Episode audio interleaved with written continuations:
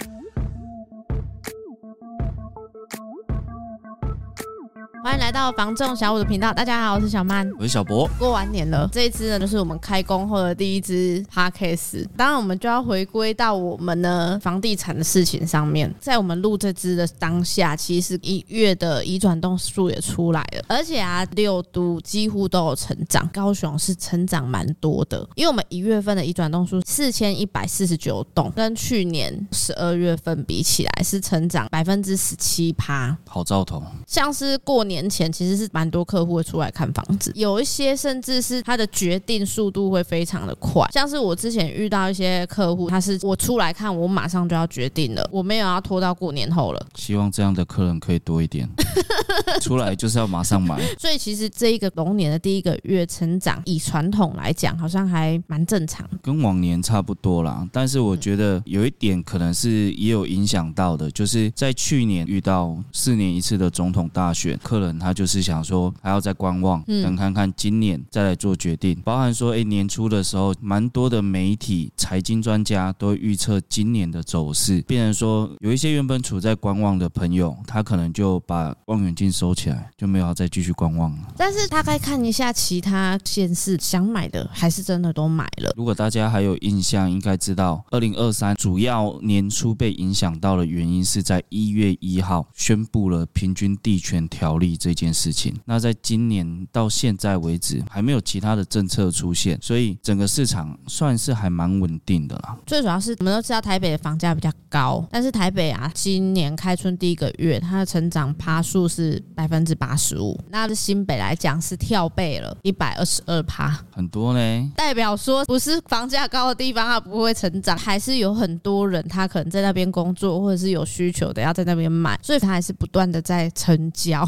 尤其。是高雄来讲，今年跟去年一月比起来，我们也是成长了百分之一百一十。哦，你说的是去年跟今年的一月比？对，是不是觉得很惊人？去年大家可能会观望，是因为你说的平均地权过了，大家可能想说等等看一些比较不错的物件出来，所以那个当下没有决定。但是呢，到今年来讲，观望的差不多，确定自己必须得买的客户还是进场了。当然有可能跟新青安有关系啊，因为政府刚好释放这个东西出来。目前来讲，它的优惠期间也还没到。虽然说没办法说拿满三年的那个补助，但是他可能会想说，趁这个时间能够赶快进场，我就进场。当然这是结果论啊。我们可以发现，其实政策啊，真的影响房市还蛮多的哦。可是我觉得政策每个人的看法其实是不一样。有些人可能会觉得说，我现在得要买，因为我之后可能会买不了。另外一派人可能会想说，就是一直有这个政策出来，早晚这个房市它会下跌。如果今天不是投资的角度，其实我觉得跟你买房子的决定不会影响到太多，因为你今天可能有小朋友，你就是得买；你今天结婚了，你就是得买。不可能说我准备娶老婆了，丈母娘叫我买一间房子，然后我跟他讲说不行不行，因为呢，明年房市要下跌了，我明年买房子之后，我再来娶你女儿。娶可以先娶啦，买房可能等后面再讲啊。啊，如果人家就是叫你要房产证拿出来之后，你才能娶我女儿嘞，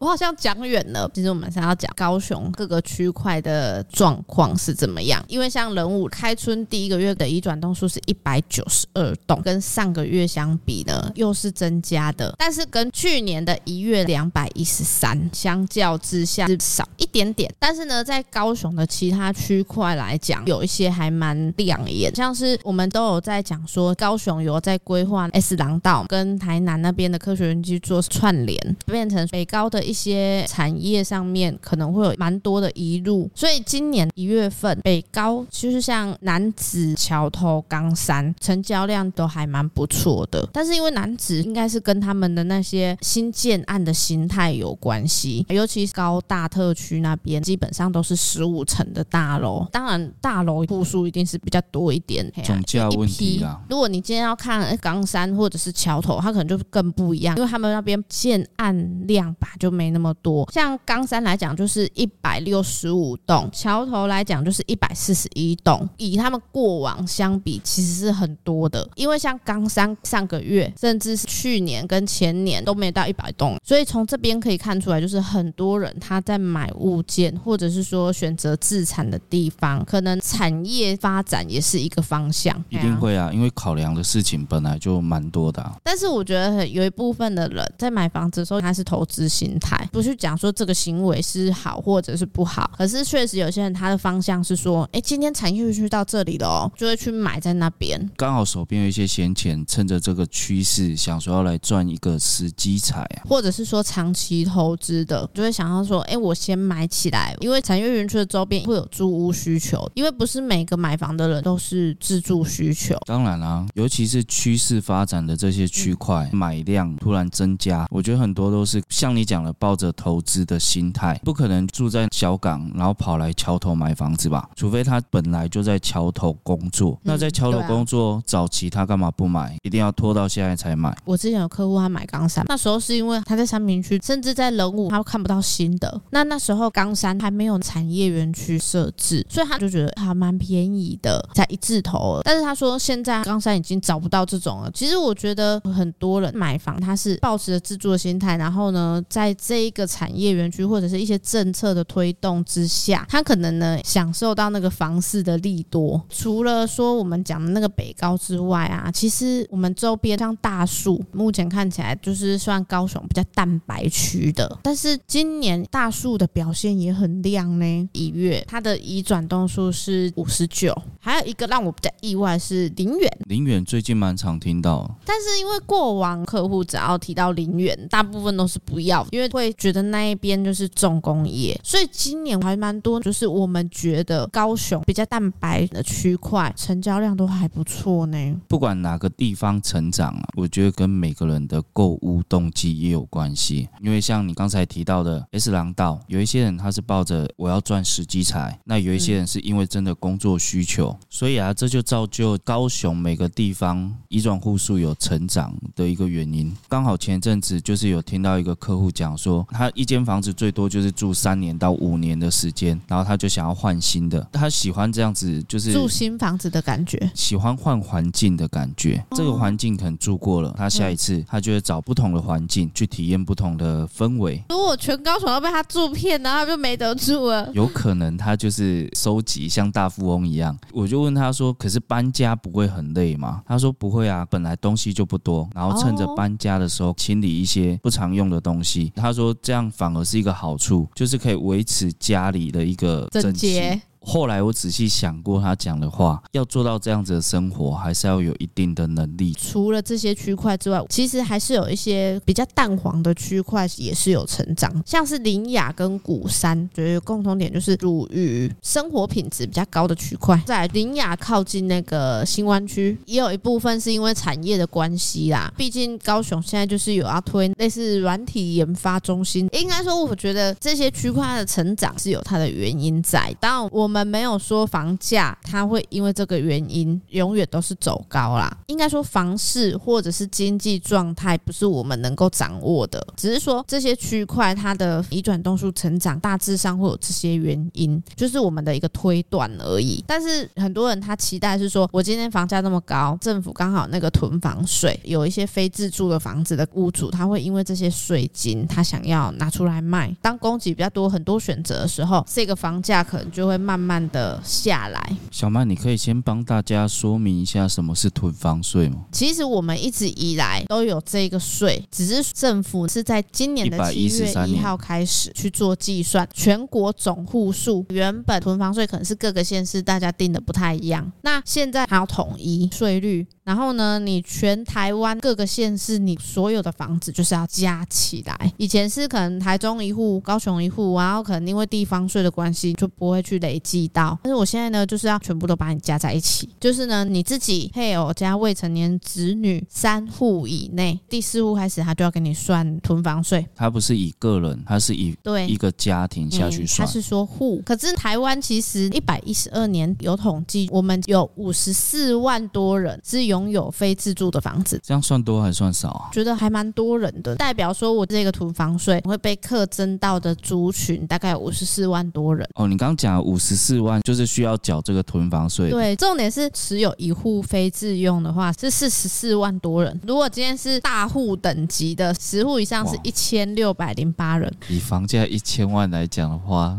十户就一亿了呢。其实要说它的影响大不大，我觉得呢，可能要想的是说这一个税是怎么算。其实它有一个公式，你的房屋评定现值再乘上你的税率。现在政府就是说，如果你只有一户自住的话，就是给你优待一趴；如果你今天是两户或三户自用，那我就是算你一点二。但是呢，如果你今天有非自住的住宅，那它的税率就是一点五到三点六，差蛮多的。但是其实那个评定限值才是一个最重要的部分，因为我们都知道政府的评定限值其实没有那么高。如果你今天是中古屋，你就知道它都会有一些折旧率，还有地段率。对于真正的自产族来讲，这个金额是无伤大雅，因为他今天可能出租这个税金有增加，我就调整租金，甚至如果他没有房贷，他每年就只有房屋税这个成本而已，对他来讲影响完全是不大的。这样听起来，囤房税它不是。是针对这五十四万多的族群诶，实际上可能对于没有买房子的朋友影响是更大的。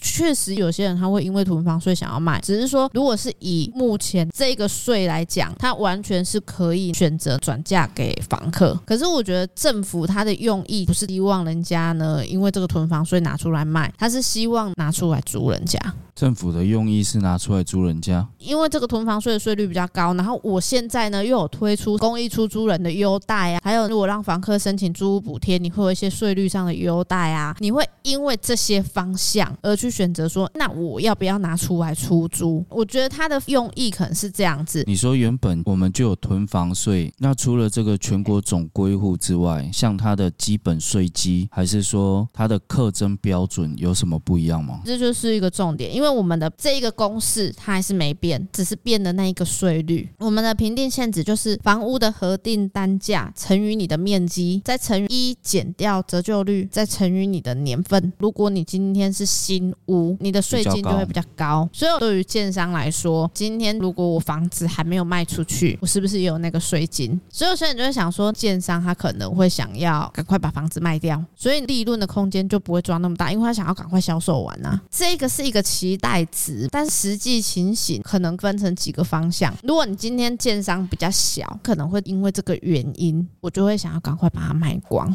用预售的方式。嘿，如果是大型建商，它就更简单一点，因为我今天有一定的资金，足够去 cover 这些税金。但是呢，既然我把这些税金都给 cover 掉，我也付出去了，当然我成本就变高了，定价呢就要跟着拉高。这样听起来买新建案还蛮碰运气的。如果盖好之后，建商他是想要赶紧出清，那有可能买到便宜的。但是如果就像你讲的，他把税金加在房价上，那可能就买到比较贵的。因为我觉得建商他也是想要获利，但是这件事情也有可能会影响你今天中小型建商没办法去承担这些风险的时候，他会不会就选择以后我都不要做新建案了？建商不做新建案要做什么？我可能就改成做老房子更新啊、都更啊、新建案这个部分，变成说我可能会选择性。再来就是呢，如果你今天囤房税出来，有一些投资客可能会想。要拿出来卖，但是很多事情它都是两个方向。如果他今天是旧屋翻新，税金对他讲可能不会太多，因为它是旧房子。今天可能要想是说，投机客买新屋，就是想要有一个短期的获利，那这个囤房税就会影响到他获利的空间，所以他就不会想要买了，这样买气就会下降嘞。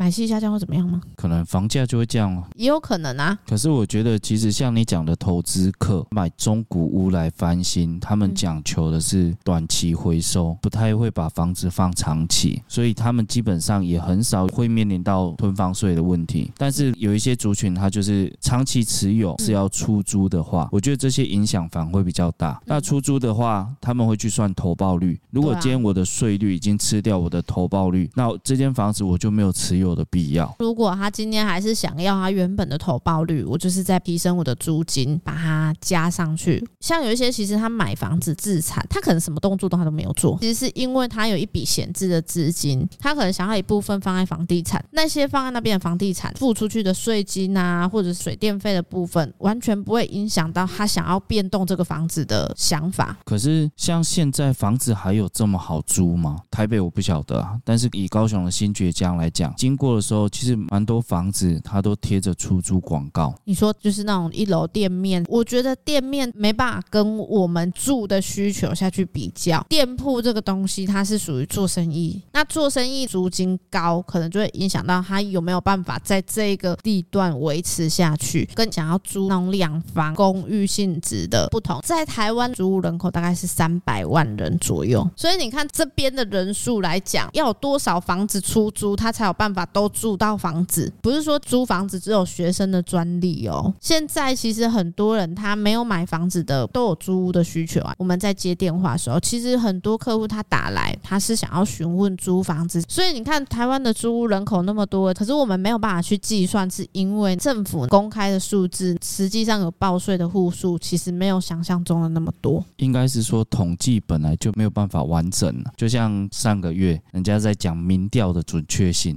民调也没有办法完全正确，本来就没办法啊。你说的民调确实啊是误差，但是我们的那个租屋人数的统计、报税的户数跟实际的租屋主数字，确实是有一个蛮大的落差啦。政府呢，他为什么要推动公益出租人，或者推动这个囤房税？我觉得他的用意呢，都是为了让你公开透明，希望你去报税，希望呢你让他去申请补助，让我知道呢你到底呢有多少房子在出租给人家。所以我觉得影响最大的，从囤房税之前的平均地权、房地合一税，在更之前是私家登录，大家可能认为说是一个打房政策，但是其实这样子看一看呢、啊，他应该是希望大家减少投机行为，还有投资行为，甚至如果你今天呢要投资也可以，但是呢，我希望你可以把这些空的房子呢拿出来出租给人家。政府的政策本来就是应该以大多数的民众为主去推出来，而不是为了少数族群。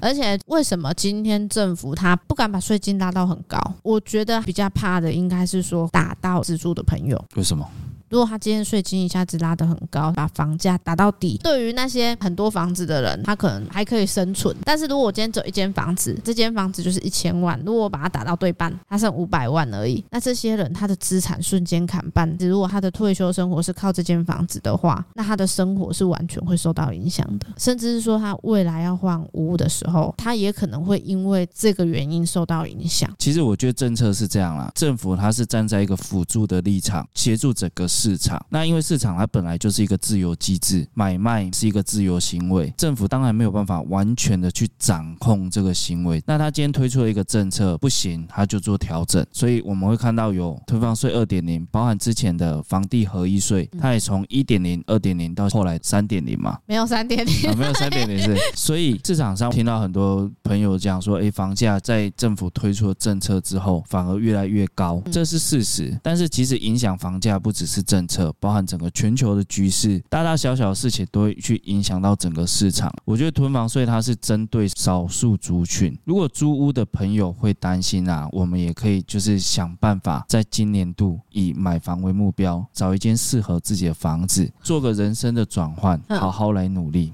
我觉得任何的影响方向，它都是很多面向的，可能也有我们没有提到的方向哦。如果我们没提到的话，欢迎可以在底下留言，跟我们一起来讨论哦。如果呢，今天在高雄有任何的不动产或者是房地产要托租托售的，欢迎拨打零七三七三五五五五。我们呢将有专人为您服务哦。喜欢影版的朋友，欢迎上 YouTube 搜寻小五线上赏屋，记得帮我们按赞、分享、加订阅，并且开启小铃铛，这样您就可以收到我们第一手的上片通知。我是小五团队的小曼，我是小博，我们下。下次见喽。拜拜。